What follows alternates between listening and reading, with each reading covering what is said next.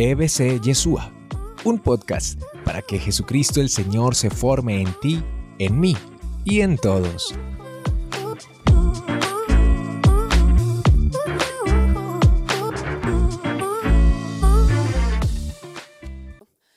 Decimos, ay, pero es que no tenemos tiempo. Es que yo me levanto a las 5 de la mañana y me acuesto a las 11 de la noche y no tengo ni siquiera tiempo para respirar. Porque es de un lado para otro, entre los oficios de la casa, entre el trabajo, entre las, eh, o todas las cosas que tengo que hacer en torno a la casa o en torno al trabajo, las citas médicas. Entonces uno, ¿cómo hace Diana para sacar ese tiempo?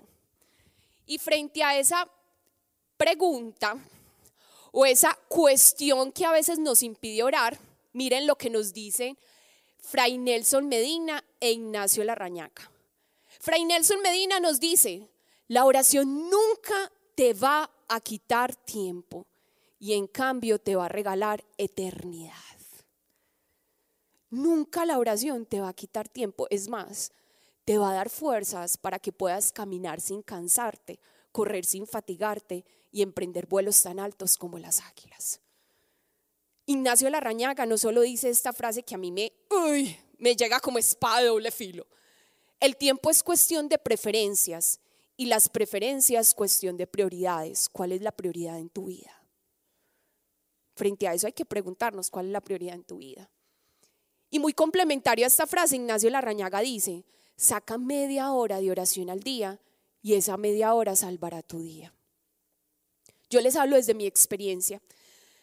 Eh, yo, de profesión, soy pedagoga infantil y antes de dedicarme tiempo completo a la evangelización, eh, trabajaba en la universidad como docente y también pues servía acá en la escuela.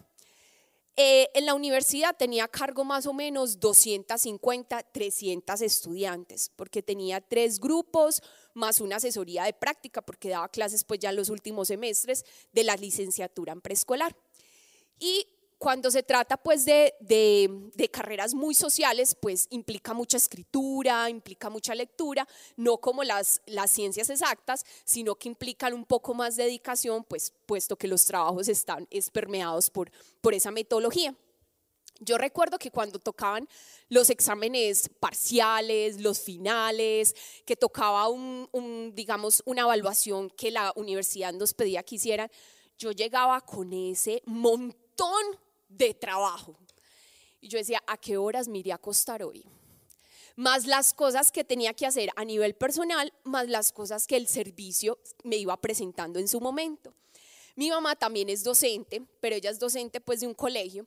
Y entonces ella me veía llegar con esa bolsa llena de, de, papeles y ella me decía, Diana, ¿usted cuándo va a presentar notas? Yo creo que se va a terminar el semestre y usted todavía calificando trabajos. Ay, que el Señor me la bendiga, me decía mi mamá.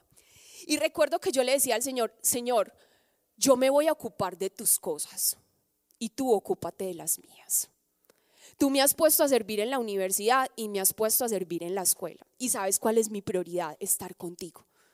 Yo me ocupo de estar contigo, ya tú ocúpate del resto. Coloquialmente podríamos utilizar esta expresión por arte de magia, pero sabemos que no es por arte de magia, esa es la fe.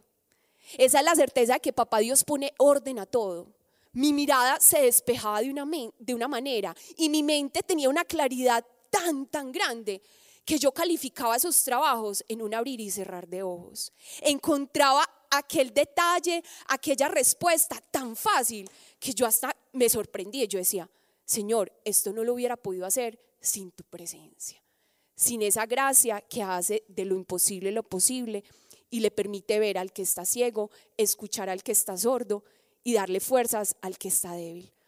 Pues hasta mi mamá se sorprendía porque ya llegaba después de dos días y yo le decía, mami, ya le voy a entregar los trabajos a, las estudiantes. Y ella me decía, ¿cómo? Pero si tenías como 200 trabajos por calificar. Y yo, mami, Dios cumpliendo su promesa, que yo me ocupo de sus cosas y Él se ocupa de las mías. Porque bien lo dice también Silvano Fausti, Dios no actúa en lugar del hombre, sino a través del hombre. Entonces les puedo asegurar que si ustedes sacan tiempo para hablar con Papá Dios, Él nunca les va a quitar ese tiempo, por el contrario, les va a regalar más de Él, les va a regalar un pedacito de eternidad para que ustedes puedan hacer y de la mejor manera todo aquello adicional que están pendientes por hacer. Entonces, frente a eso, y si no tengo tiempo, están estas dos expresiones. El gran uso de las redes sociales, llámese WhatsApp, Facebook, Instagram, Twitter, todas esas que aparecen por estos medios es comprobar que la falta de oración no es por falta de tiempo. Ah, ¿cómo nos quedó el ojo? Como condorito. Plap. Porque cuántas horas al día no empleamos en las pantallas del celular. ¿Cierto? Y unos, es que uno, voy a responder un mensajito en WhatsApp ese mensajito en WhatsApp es que voy a saludar a fulanita de tal, a peranito, voy a enviar esto, esta cadenita, ta, ta, ta, ta. Y cuando uno menos piensa, ay, ya llegó la hora del almuerzo, vení que me cogió el día, ¿cierto? El gran uso de las redes sociales es comprobar que la falta de oración no es por falta de tiempo. Primer paso para poder alcanzar una vida de oración es sacar tiempo para orar, es sacar tiempo para conversar. Y cuando uno está enamorado, ese tiempo se convierte en un instante. Y uno dice, uy, quisiera tener más para poder seguir conversando con él, para poderme seguir deleitando con él.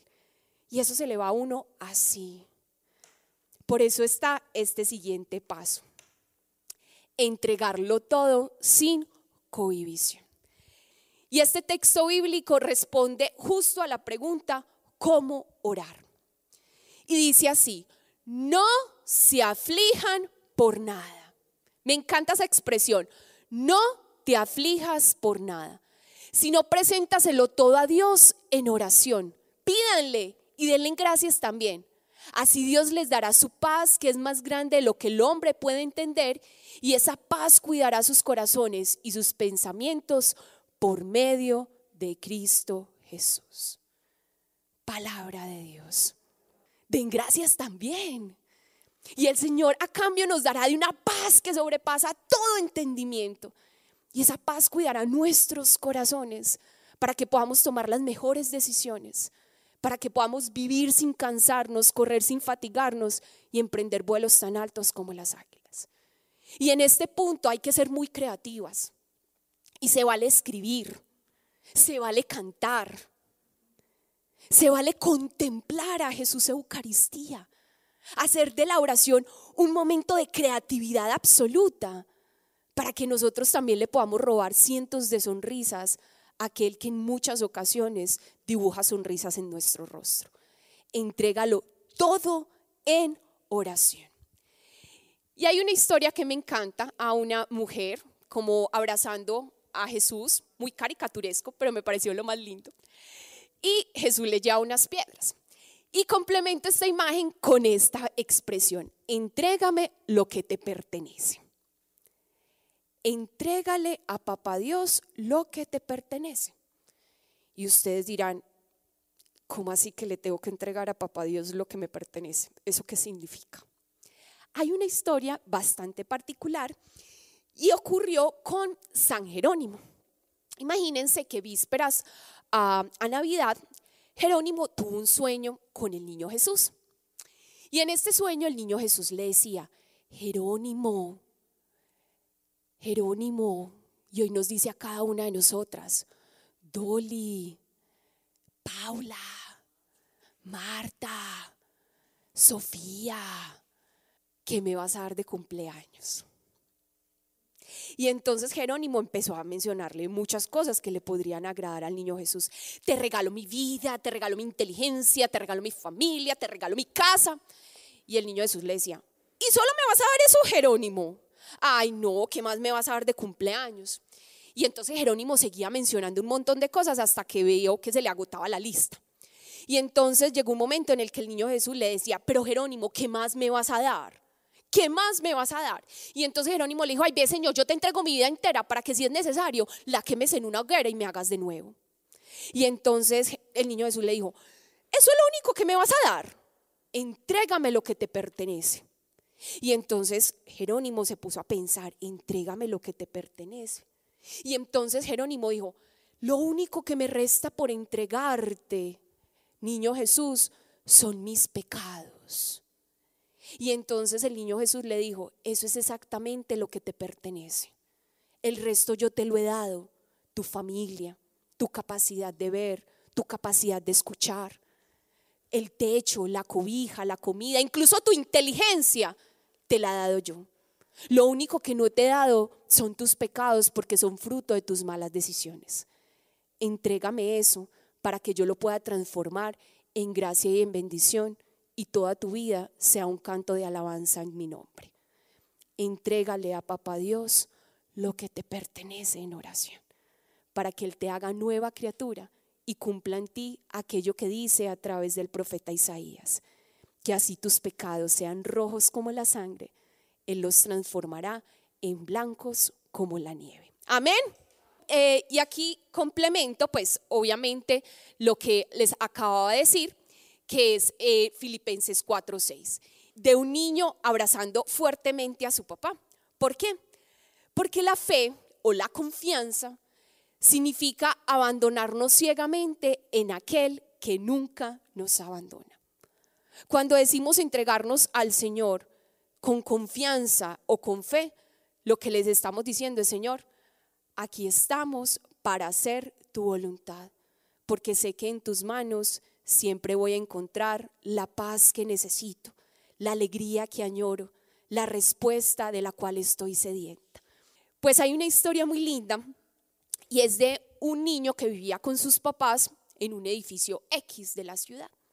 Los papás salieron a hacer una vuelta corta y dejaron al niño en el, en el apartamento y le dijeron, mira, nos vamos a demorar unos cuantos minutos tú quédate muy juicioso haciendo tus tareas mientras nosotros regresamos. Bueno, el niño muy obediente se quedó haciendo sus tareitas, pero imagínense que ocurrió un accidente en el, en el edificio, una fuga de gas. Y entonces el niño estaba en los últimos pisos de ese edificio. Y entonces empezaron a sonar las alarmas de emergencia para que todo el mundo evacuara porque la fuga de gas estaba siendo cada vez más intensa. Y el niño estaba solo y el niño como era obediente dijo, yo no puedo salir de mi casa sin mis papás. Y entonces cuando el niño se asomaba en la ventana, los bomberos lo veían y le decían, lánzate, lánzate, lánzate. Y el niño les gritaba, no, yo tengo miedo, yo tengo miedo, yo tengo miedo. Y entonces los bomberos les decían, por favor, mira, nosotros tenemos todo el equipo para que tú puedas caer sin eh, herirte. Y el niño le decía, no, no, yo tengo miedo, yo tengo miedo, yo quiero a mi papá, yo quiero a mi mamá. Y cada vez se acercaba más gente a donde estaba aconteciendo aquel incidente. De repente, dentro de la multitud apareció un hombre con una voz fuerte que le gritaba a su hijo, hijo, lánzate, lánzate, que son mis brazos los que te van a sostener. Lánzate, que aquí llegué para auxiliarte. Lánzate, hijo. Y entonces el niño miraba otra vez ahí en la ventana y le decía, papá, eres tú, papá, eres tú. Y el niño, el papá le decía, sí, hijo, aquí estoy, lánzate, lánzate, por favor. El tiempo corre, necesitamos que te lances. Y el niño se lanza con la confianza de que es papá quien lo está sujetando. Esa es la confianza. Abandonarnos y lanzarnos en aquel que sabemos que tiene lo bueno, lo agradable y lo perfecto para cada una de nosotras. Amén.